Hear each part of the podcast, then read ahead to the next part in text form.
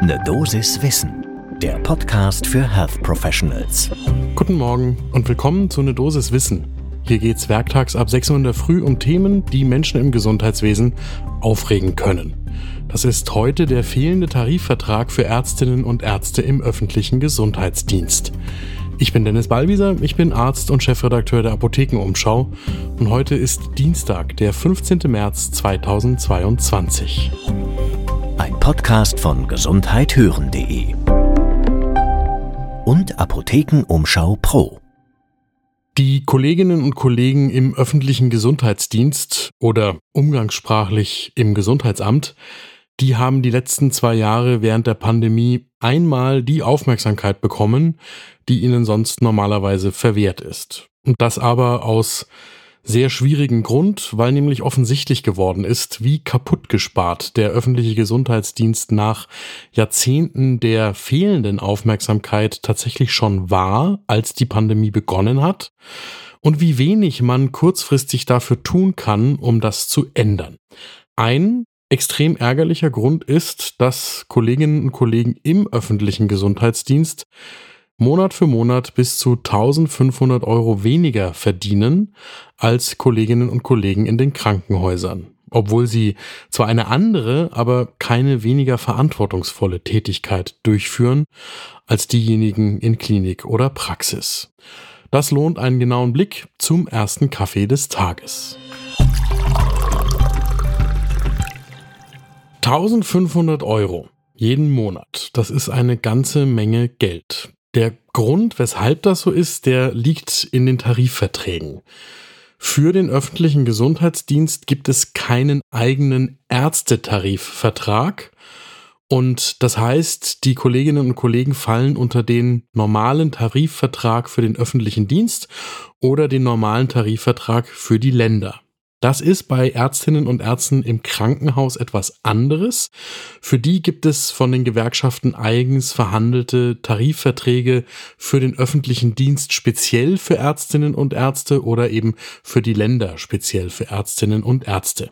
Und das macht mal eben einen Unterschied beim Einstieg schon von 10.000 Euro pro Jahr aus und das deckelt auch dann nach oben, während es im normalen Tarifvertrag für den öffentlichen Dienst und die Länder irgendwo in der Größenordnung von 98.000 Euro dünn wird, geht der für Ärztinnen und Ärzte oder für die Universitätskliniken bis zu 116.000 Euro Bruttojahresgehalt. Und das ist ein Grund und vermutlich tatsächlich ein führender Grund, weshalb sich die Gesundheitsämter schwerer und schwerer tun, Kolleginnen und Kollegen zu rekrutieren. Die kommen nämlich vor allem aus den Kliniken in den öffentlichen Gesundheitsdienst. Und das ist auch bitter notwendig, weil aktuell laut der Bundesärztekammer 70 Prozent der dort tätigen Ärztinnen und Ärzte älter als 50 Jahre sind. Und das heißt, man geht offenen Auges in einen schwer zu lösenden Konflikt zwischen der Versorgungsnotwendigkeit und der Versorgungsrealität. Wie wichtig die Tätigkeit ist, das sollte man nach zwei Jahren Corona-Pandemie gar nicht mehr betonen müssen. Klar ist aber auch, wenn der öffentliche Gesundheitsdienst schon vor der Pandemie gerade so auf Kante genäht funktionierte, dann ist der Zustand während und erst recht nach der Pandemie natürlich katastrophal. Die Kolleginnen und Kollegen dort sind genauso durch jetzt schon wie überall anderswo die Mitarbeiterinnen und Mitarbeiter im Gesundheitswesen sonst auch. Ob Ärzte oder Pflegekräfte, es ist völlig egal. Jetzt schon gehen alle auf dem Zahnfleisch und nach der Pandemie wird es ja nicht besser, wenn nicht akut gehandelt wird. Genau davor warnt auch die Bundesärztekammer. Der dortige Vizepräsident Günther Mattheis warnt, wenn man das jetzt einfach alles so weiterlaufen lässt, dann sind die Gesundheitsämter tatsächlich irgendwann komplett handlungsunfähig. Das könnte, zumindest was das Monetäre angeht, tatsächlich geändert werden, wenn die Länder und die Kommunen sich endlich auf einen eigenen Tarifvertrag für die Ärztinnen und Ärzte im öffentlichen Gesundheitsdienst einlassen würden. Das ist etwas, was zum Beispiel der Bundesverband der Ärztinnen und Ärzte des öffentlichen Gesundheitsdienstes, der BVÖGD, seit Jahren schon fordert und während der Pandemie erst recht. Die Kommunen entgegnen dem, die Ärztinnen und Ärzte im öffentlichen Gesundheitsdienst, die hätten ja andere Vorteile. Zum Beispiel können kommunale Arbeitgeber Zulagen von bis zu 1000 Euro für Fachkräfte bezahlen. Damit könnten dann solche Gehaltsunterschiede ausgeglichen werden. Das Problem daran ist, das wird regional sehr unterschiedlich gehandhabt, eben weil es nicht tarifvertraglich abgesichert ist.